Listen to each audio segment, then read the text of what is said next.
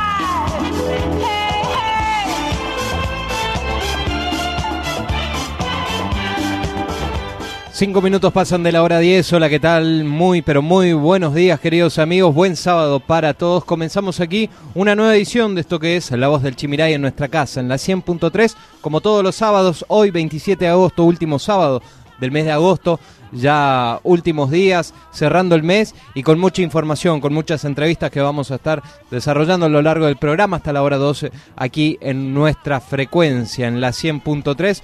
Como siempre los invitamos a todos a estar en contacto directo con nosotros, a, aportar eh, justamente información, si quieren opinar de la información, a destinar las preguntas justamente a los entrevistados que vamos a tener en la jornada de hoy. Jornada muy importante y semana muy importante en materia local. ¿Por qué?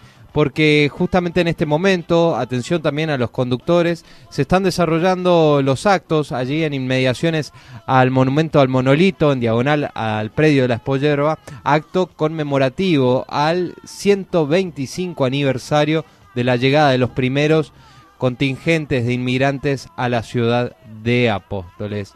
Eh, se trata de los primeros inmigrantes, tanto polacos, ucranianos como italianos, que hace 25 años eh, empezaban a llegar con un pensamiento lleno de futuro, con una intención de trabajo, de prosperidad, a nuevas tierras, a nuevos destinos, justamente como lo fue la ciudad de Apóstoles. Es así que se fueron instalando en las distintas chacras, en las distintas casitas de esa época, imaginemos, ¿no? 125 años atrás, eh, con muchas esperanzas y sobre todo con muchas ganas de progresar, con muchas ganas de instalarse y progresar. ¿Quién iba a decir que 125 años después, hoy, hablar de progreso en la Argentina termina siendo todo un desafío, ¿no? El progreso quizás muchos ya lo ven eh, en Ezeiza, en la puerta de salida de este país. Lamentablemente, lamentablemente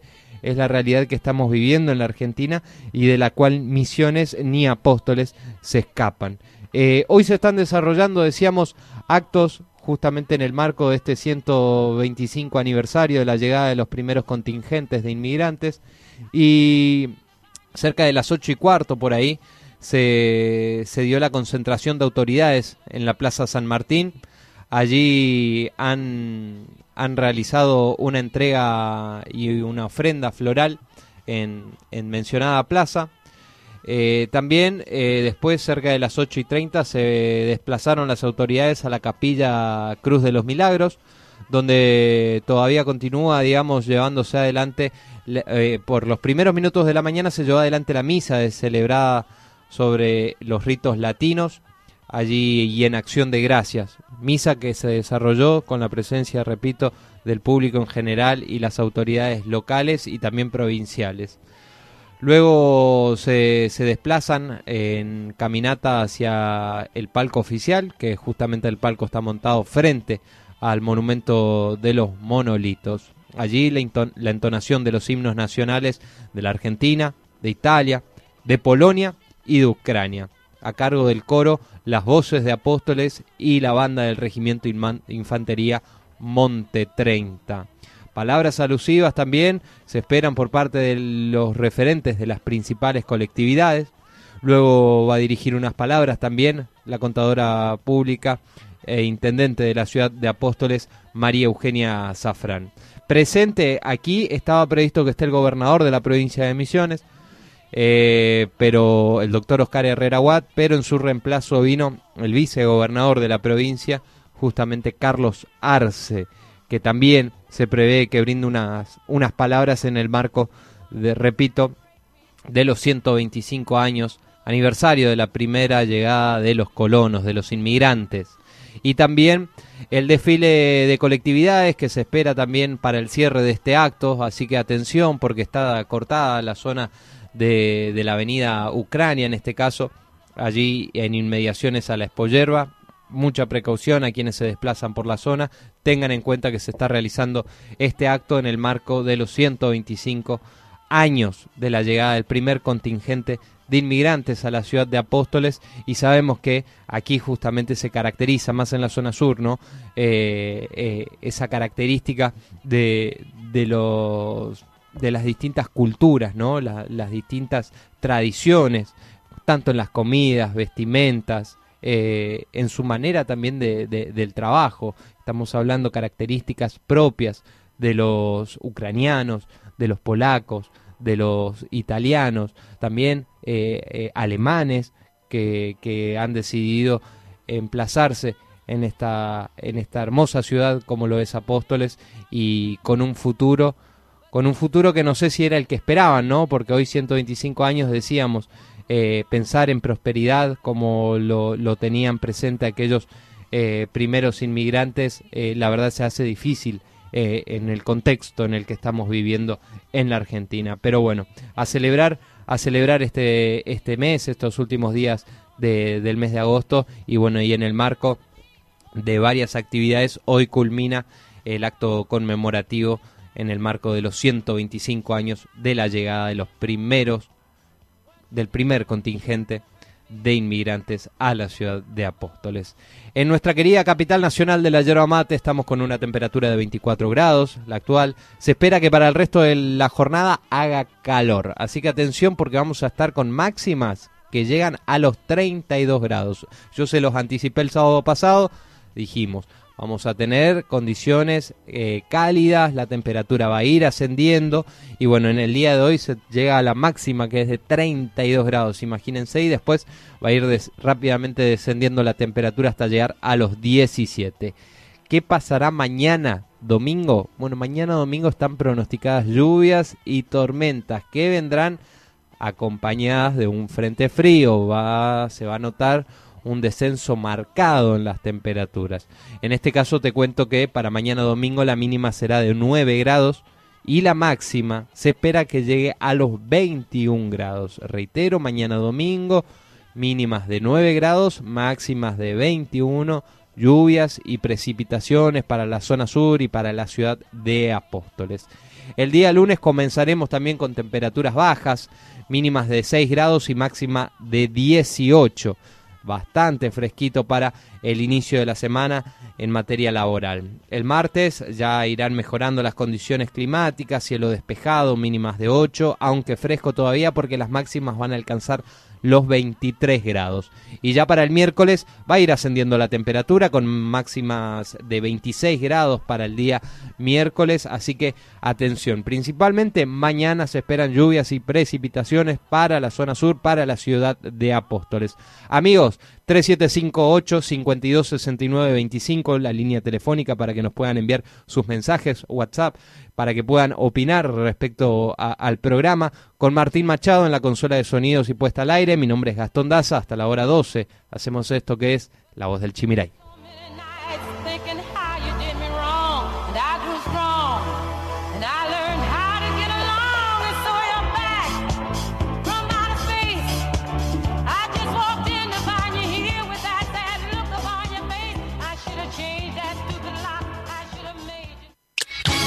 Estás escuchando La Voz del Chimiray, aquí en la 100.3. En la 100.3.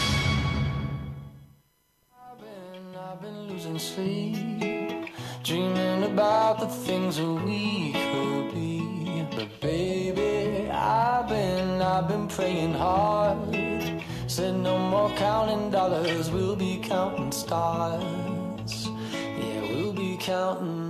I see swinging vine. Swing my heart across the line. In my face is flashing signs. Seek it out and ye shall find. Old, but I'm not that old. Young, but I'm not that bold. Sold. I'm just doing what we're told. I feel something so right. Doing 15 minutos pasan de la hora 10, 24 grados cielo despejado a estas horas en la ciudad de Apóstoles y vamos a empezar con información. Vamos eh, a hablar de un hecho justamente local, ¿no? Recordemos aquel pasado 8 de julio, donde en el ejército de infantería Monte 30, específicamente en el club de suboficiales, terminó con serias lesiones que hasta el día de hoy no se sabe si va a poder volver a caminar el cabo apostoleño Verón, Michel Verón. Justamente al respecto, sobre su evolución, sobre cómo avanza su estado de salud, hemos dialogado con quien está al frente de la causa y quien es coronel justamente de eh, y está a cargo de la brigada de Monte 12. Estamos hablando del comandante Sergio Jursisin, comandante de la Brigada de Monte 12, que nos brindó detalles sobre la- el estado de salud de, de Michel Verón, su evolución, y nos decía lo siguiente.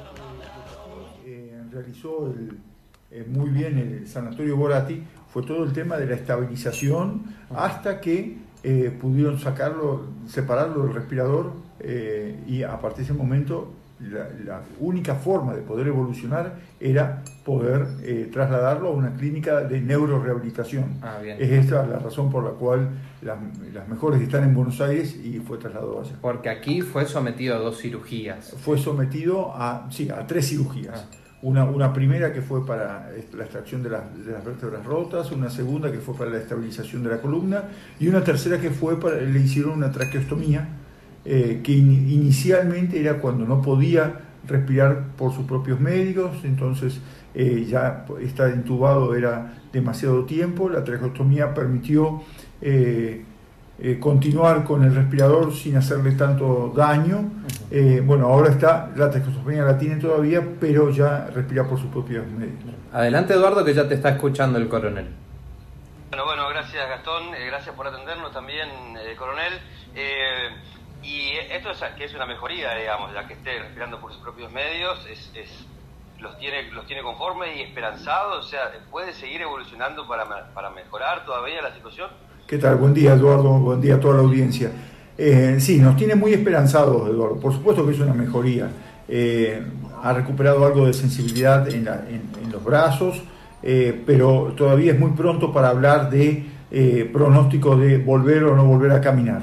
Estamos con todas las esperanzas arriba, incluso he mantenido alguna videoconferencia con, con el cabo mismo, o sea, la cada tanto Ajá. mantenemos con la familia, hacemos videoconferencia en cual está la mamá y la esposa allá en Buenos Aires, en, eh, junto, a- junto al cabo.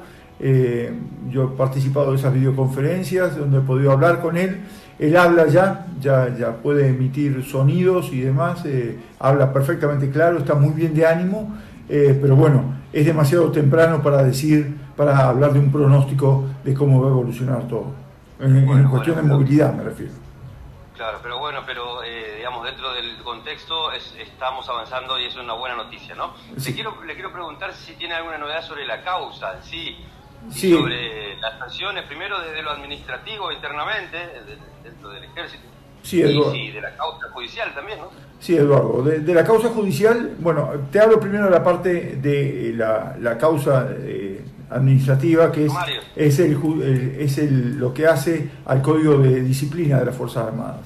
Eh, terminamos con toda la etapa de investigación y de toma de declaraciones eh, y he fijado para el día 7 de septiembre el inicio del, tri- del- del Consejo de Disciplina. Es como si fuese un juicio donde vienen todos los inculpados con sus abogados, está también la parte acusatoria, que es la parte del oficial instructor auditor, cada uno de los abogados tiene posibilidad de hacer su alegato, eh, cada uno de los inculpados también, el, el alegato que les corresponde, y se termina tomando, igual que lo que sucedió con Paso de los Libres, en el cual comenzamos a sesionar el día viernes a las 7 de la mañana y terminamos el día domingo a las 7 de la mañana con la lectura de las, de las sanciones, en la cual fueron Ah. destituidos ocho oficiales. O sea, es de corrido, arranca y, y- hasta que termina. Eso es de corrido, no, no, no tiene sábados ni domingos ni Sí. feriados, eh, vamos directamente hasta terminar con el, con el consejo. Ajá. Bueno, y, y han, han podido corroborar algo de lo que- de la información inicial. Eh, ¿qué, qué, qué hipótesis es la que, o cuál es el, en todo caso, la carátula, si se quiere, para, para, para Sí. no decir más de lo que está formalmente? No, No, pero, pero está, está claro, o sea, hoy, hoy te puedo decir que eh, está claro que se hizo un, una- un asado de recibimiento de los cabos, que en ese asado de recibimiento eh, hubo exceso de alcohol, eh, hubo también eh, cuestiones de meterse, de meterlos a la, a la pileta, eh, y que en ese, en ese momento en el cual estando bajo los efectos del alcohol e ingresando a la pileta es donde se produce la- el golpe con la lesión del, del cabo que le produce el estado en el que está actualmente. Tenemos todo perfectamente establecido minuto a minuto y también quiénes son cada uno de los, de los responsables de, cada una de las acciones. Ah, bien, eso, eso quería saber. ¿Tienen bien determinado quién dijo qué cosa, digamos, y quién hizo cada cosa? Eso, eso es así, Eduardo, es, eh, es imposible poder eh, torcer algo, algo de la realidad, puesto que esto está corroborado por muchísimos testigos, eh, y donde algún testigo intenta eh, querer dar ot- otra versión, eh, hay una, una cantidad de testimonios que lo contradicen y ponen las cosas tal cual don- como han sucedido. Hoy tengo la absoluta seguridad de cómo sucedieron los hechos. Todo esto ha sido compartido en tiempo y forma con la justicia, es decir, eh, para, que, para que pudiese avanzar la justicia, la causa judicial también. Entonces, todo lo que hemos ido actuando ha sido permanentemente compartido a la justicia, va, elevado a la justicia. Eh, y así será también cuando termine el tribunal. Bien, y, y- y se puede concluir que hubo exceso y que hubo abuso de autoridad que hubo orden justamente en el, en el momento del accidente. No, no me gustaría decirlo ahora porque voy a estar comprometiendo eh, mi decisión eh, que tengo que tomar en algunos días. Eh, por supuesto que estamos investigando el la desobediencia y el abuso de autoridad, que son básicamente las dos figuras eh, que, están, que, que estamos, que hemos investigado durante todo el proceso. Bueno, bueno, muchísimas gracias, coronel, gracias por recibirnos y por la información. Gracias a vos, Eduardo. Eh, solamente para finalizar, coronel, del hecho, eh, ¿cuánto tiempo ya ha pasado? Y el hecho fue el día 8 de julio. 8 de julio. Así que eh, la, la justicia, en, este, en, este, en esta cuestión, la justicia disciplinaria va más rápido que, que- que la justicia que la justicia federal, pero por una cuestión de que eh, estamos solamente en la parte administrativa. La justicia eh, federal tiene que investigar mucho más profundamente ya un delito. Y una pregunta más, hablando con el cabo Verón en estas charlas que han tenido, ¿él ha expresado sus intenciones de continuar dentro de la fuerza una vez recuperado? Eh, Él, él no se va a ir nunca de la fuerza, ¿no es cierto? Pero sí expres- expresó claramente su intención de volver a San Javier. Es decir, y acá se lo hemos prometido de que así va a ser. Es más, he hecho un poco de, de chascarrillo con él diciéndole eso está perfecto, está descartado, pero va a volver eh, primero a rendir las exigencias físicas acá en el campo de polo eh, y después va a ir a, a San Javier. Perfecto. Gracias, coronel. Por favor. Bueno, ahí lo escuchábamos entonces, Eduardo, en este caso al coronel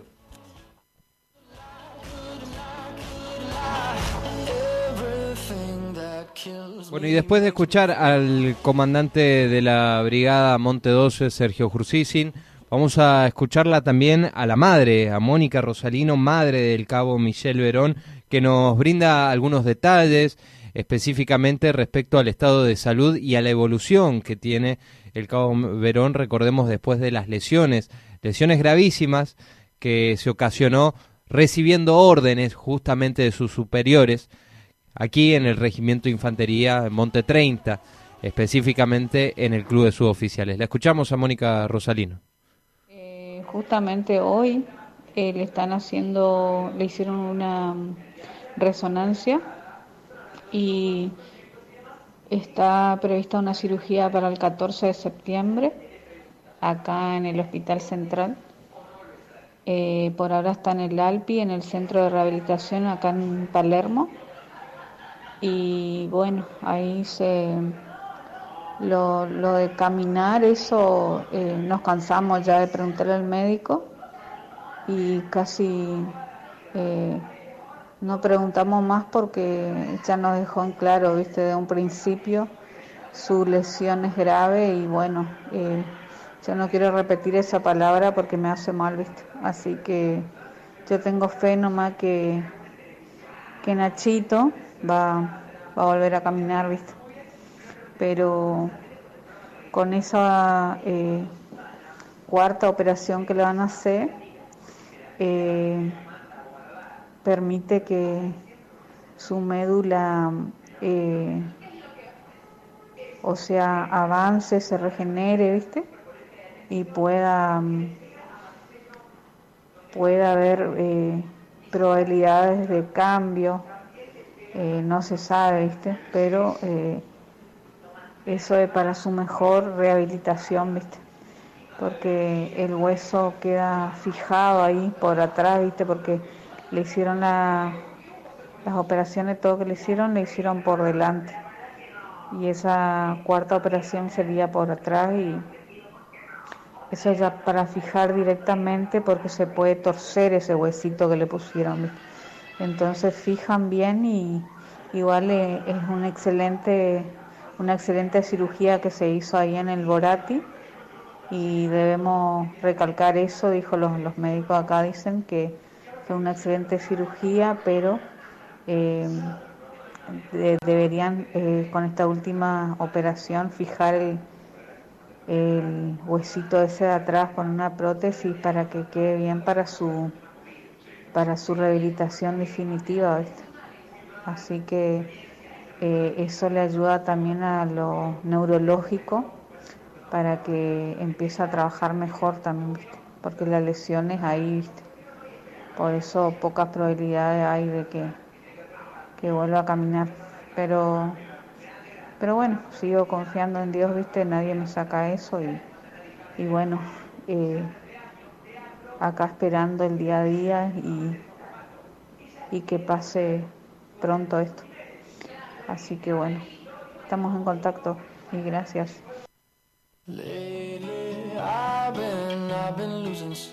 A quien escuchábamos era Mónica Rosalino, eh, justamente la madre del cabo Michel Verón, el apostoleño que terminó con serias lesiones tras esta maldita costumbre, ¿no? Los famosos bautismos, que se realizan en las fuerzas, pero no solamente en las fuerzas, se realizan en los equipos de fútbol, en los equipos de rugby, se realizan cuando se reciben los jóvenes, eh, y allí está, en distintos grados presente, la violencia. La violencia que como en este caso, por ejemplo, terminó mal.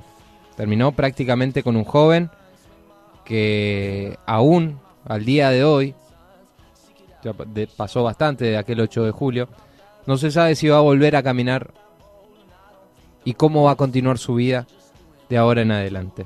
Esperemos que evolucione y avance todo bien. Hasta ahora, el acompañamiento médico que ha tenido, las cirugías que ha, en las que ha sido sometido, eh, la verdad, han sido excelentes hasta el momento. Pero no hay garantías de que pueda volver a caminar. Todavía.